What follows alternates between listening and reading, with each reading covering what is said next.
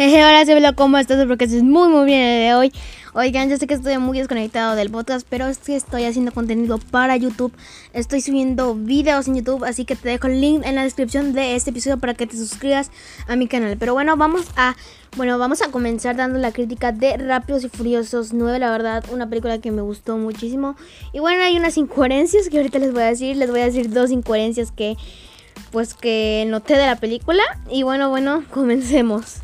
Antes de comenzar, no olvides seguirnos en nuestras redes sociales, arroba popstarnews8 en TikTok, en nuestra cuenta de Instagram, arroba popstarnews7, en YouTube como popnews y en Snapchat como arroba popstarnews9 y en Pinterest como popnews, las primeras dos letras en mayúsculas. Así que bueno, comencemos. Cinéfilo, cuando vi esta película dije, wow. La verdad, esta película me gustó muchísimo porque es una película de acción un poco igual de comedia. Y me gusta la conexión del hijo y de Toreto. La verdad es algo que, o sea, muy pocas películas logran alcanzar. Ahora les vamos a decir algo de las incoherencias. Incoherencia número uno. Y creo que es la más notable y creo que es la más aclamada. ¿Alguien me puede decir por qué esos dos tipos se fueron al espacio en un auto? O sea, vamos a, vamos a abrir esta sección de científico.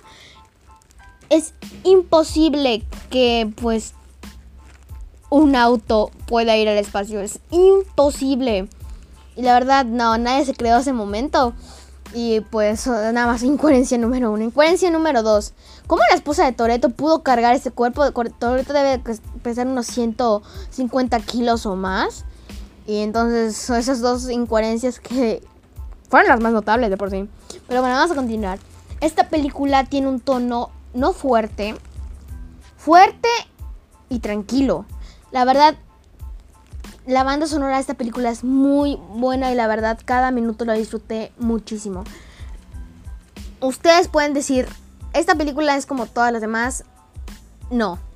Es no es diferente porque hay, acuérdense que hay nueve de Rápidos y Furiosos. Estas, estas películas son muy buenas porque son de acción. Y la verdad, o sea, amigos, esta, esta película estaba.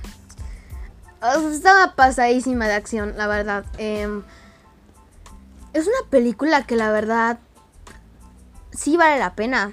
Y además, los que pudieron verla en cines en IMAX, obviamente pudieron ver el tráiler de Jurassic World Dominion.